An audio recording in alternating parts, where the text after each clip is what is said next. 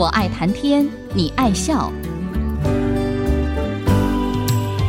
听主持人刘炯朗校长以深厚的学养、浓厚的人文关怀，谈笑间分享教育、科技，注入人文活泉。欢迎收听。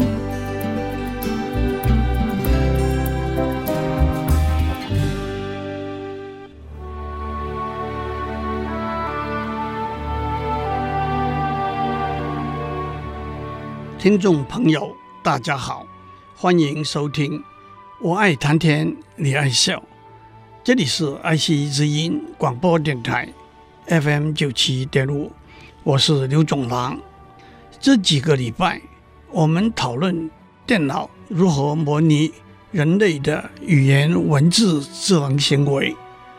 在讲过电脑做文字编辑、文字创作，包括短文。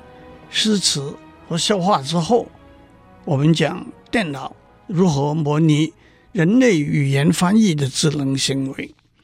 在一九六零到八零年代，用电脑做文字翻译的主流研究方向，可以统称为基于规则的机器翻译 （rule-based machine translation）。基本的观念是：一。分别建立原语言和目标语言的字典、词库以及文法规则；二、建立原语言和目标语言之间字、词和句子的转换规则。有了这些资料，翻译的过程可以分为三步：第一，分析 （analysis）。分析原语言的句语的文字结构；二、转移。（transfer），把原语言的文字结构转移到目标语言对应的文字结构；三、合成。（generation），从目标语言的文字结构合成目标语言的句语。句语的分析和合成有不同的层次。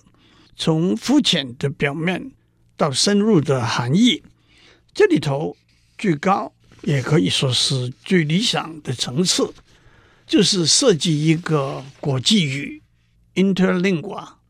任何一个原语言的句语，经过分析的过程，翻译成国际语，再从国际语经过合成的过程，翻译成任何一个目标语言的句语。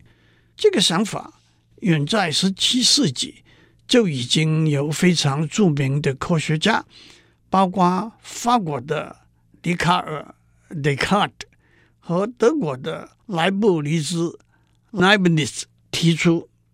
但是，要达到信达雅的翻译结果，世界语必须具有能够把原语言和目标语言深入的内涵。表达出来的能力，怎样设计一个国际语，作为世界所有语言彼此之间相互翻译的桥梁，还是一个，但是也可以说，并不是非常热门的一个研究方向。当然，国际语也并不限于一个，任何两个语言，只要有一个共同的国际语。就可以用来作为翻译的桥梁了。和这个相关的是，在十九世纪由柴门霍夫 （Zamenhof） 提出的世界语 （Esperanto） 这个观念。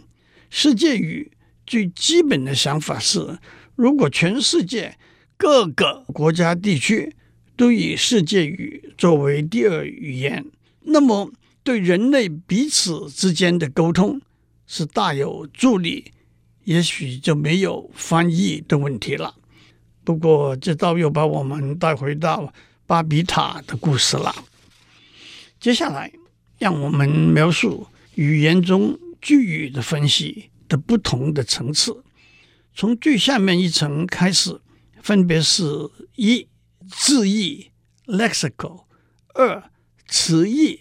morphological，三词组义 phrase，四句法 syntax，五语义 （semantics），六语用 （pragmatics）。让我先讲字义 （lexical） 这一个层次。字是一个语言最基本的元素，它是有含义的。在中文，字是由笔画组成的，错字是笔画错误的字，那是字典里头没有记载的。一个有趣的例子是在杭州的西湖十景之一花港观鱼，那里有一个康熙皇帝题字的碑，可是康熙皇帝把“鱼”字底下的四点写成三点，那就是一个大错特错的错字了。不过，因为皇帝写错了字，没有人敢指出，于是有人做了一个解释：“鱼”字底下的四点是火，康熙皇帝有好生之德，不愿意让鱼给火烧死，所以就把四点改成三点。让我也指出，“白”字和“错”字不同，“白”字是字典里头有的字，不过因为形状。或者声音相接近，就使用错误了。例如，斑马的“斑”写成班级的“班”，乐器琵琶写成水果的“枇杷”等等。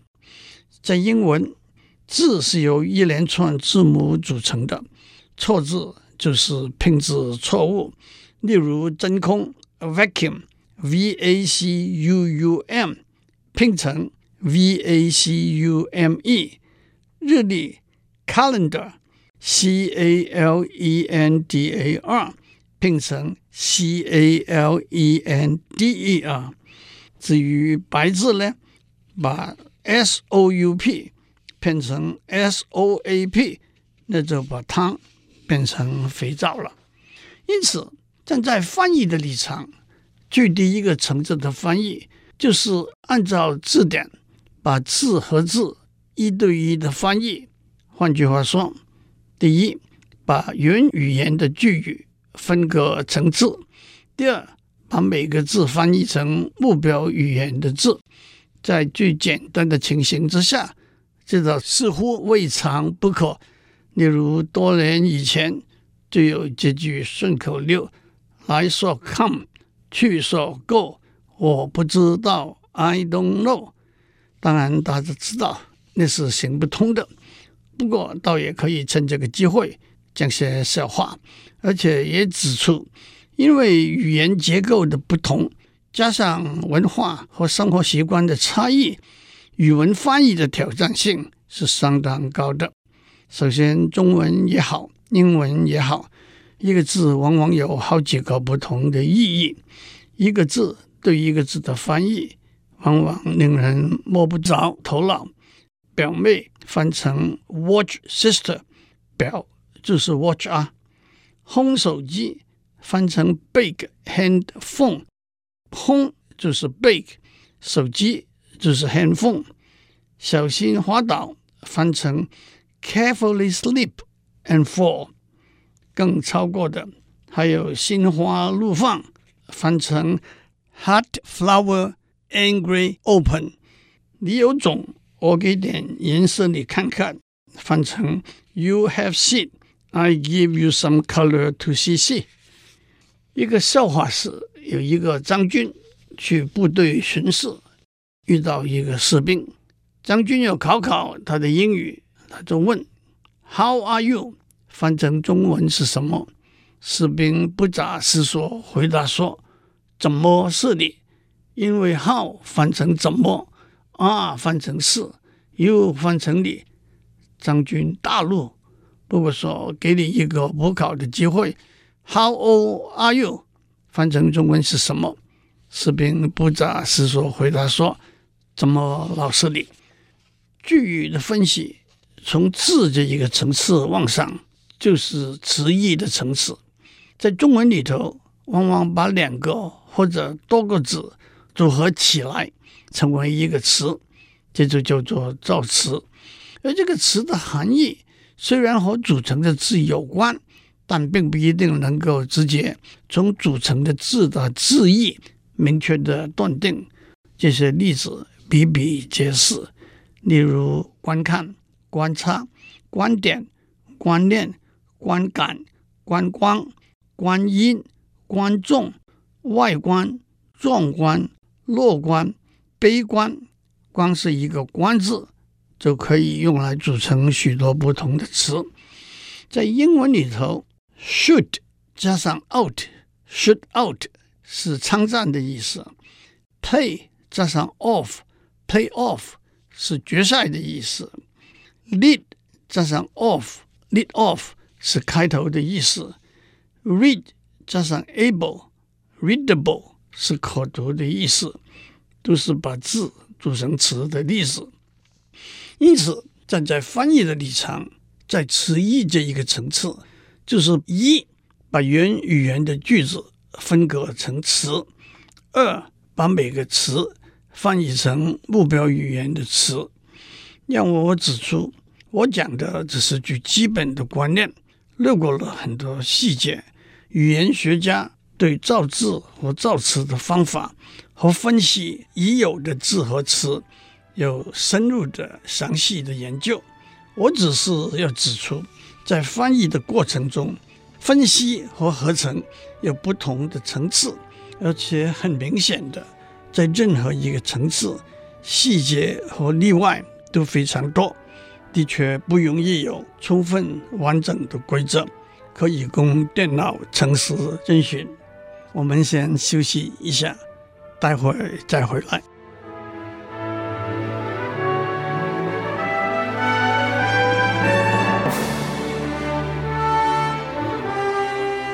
欢迎继续收听，我爱谈天，你爱笑。我们在上面讲电脑如何模拟人类语言翻译的智能行为。今天我们讲语言中句语的分析有不同的层次，从最下面一层开始，分别是第一字义 （lexical），第二词义 （morphological），第三。词组义 （phrase），第四句法 （syntax），第五语义 （semantics），第六语用 （pragmatics）。我们上面已经讲过字和词这两个层次，让我先补充一个观念：字和词通常分成若干类，不同的语言。甚至同一个语言也有不同的分法。让我指出，大家都相当熟悉的是名词 noun、动词 verb、形容词 adjective、副词 adverb、介词 preposition、连接词 conjunction 等等。介词在中文就例如把、张、按照、从、关于。在英文就是 in、into、up、down、through。连词在中文例如和、或、并且、但是，在英文就是 and、but、yet、either or、neither nor 等等。接下来，让我们讲词组分析这个层次。词组 phrase 是一连串的字。用来表达一个观念，作为句子里头的一个单元。例如，风是一个字，台风是一个词，强烈的台风是一个词组，午是一个字，下午是一个词，阴冷潮湿的下午是一个词组。这些都叫做名词词组 （noun phrase），也就是在句子里头用作名词。睡是一个字，到头大睡是一个词组，享用是一个词，好好的享用一顿丰富的晚餐是一个词组，这些都叫做动词词组 （verb phrase），也就是在句子里头用作动词。此外，还有其他的词组，让我再举一些例子，在沐浴中高歌。台风天去逛大卖场是动名词词组 （gerund phrase）。顾名思义，动名词词组含有一个动词，但是可以在句子里头用作名词。又例如，老和尚低头何时，军服上血迹斑斑，是独立词组 （absolute phrase），它有一个主词，也可能有一个或者多个非动作的动词 （non-action verb），那不是句子里头真正的动词。独立词组可以是句子里头相关复杂的资讯。我讲了这么多，只是要指出，句子是由一连串的字、词或者词组组成的。接下去的分析的层次是句法 （syntax）。句法就是按照文法规则，把字、词和词组按次序排列起来。因此，句法分析就是按照文法规则，把组成句子的字、词和词组分拆开来。的确，语言学里头一个重要的研究方向，就是一个语言里头句子构成的规则，那就是文法。语言的形成和发展是渐进和不断变化的。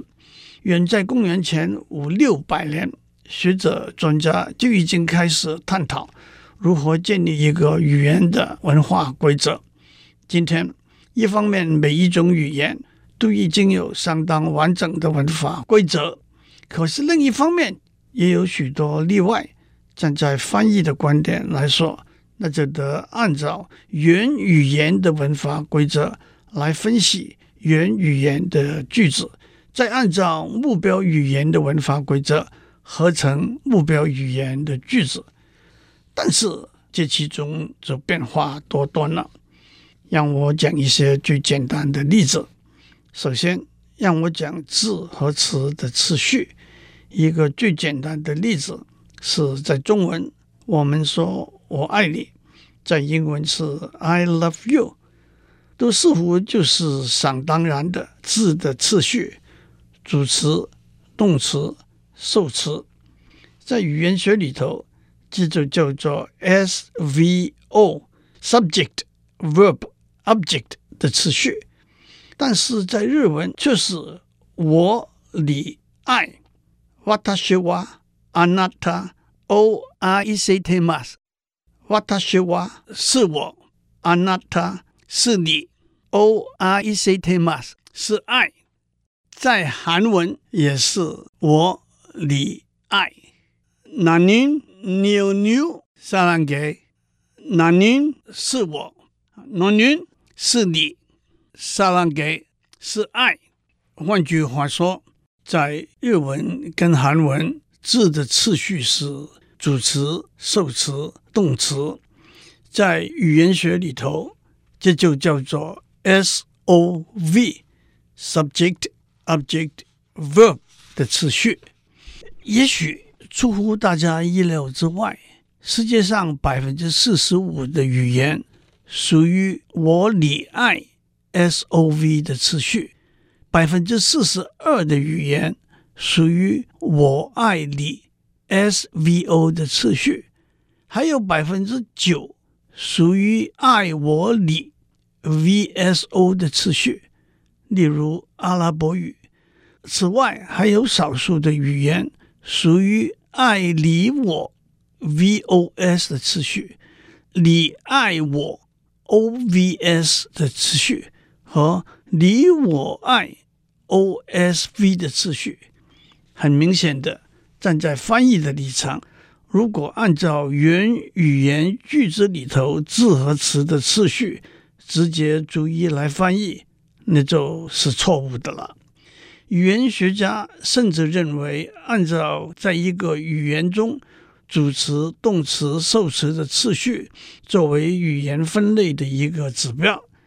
但是，正如我们预期得到，言语是千变万化的，不免有很多例外。在中文，我们会说：“钱我可没有，命我只有一条。”那就是原来 SVO 的次序，我可没有钱，我只有一条命，改成 OSV 的次序。这种话鬼才相信，也是鬼才相信这种话的次序的改变，尤其是在诗词里头，为了押韵和意境，诗人更会玩玩文字的游戏。杜甫的一首诗有两句是“商道卓于鹦鹉厉，比武七老凤凰姿”。按照 SVO 的次序，应该是鹦鹉啄鱼商道立，凤凰七老比武姿。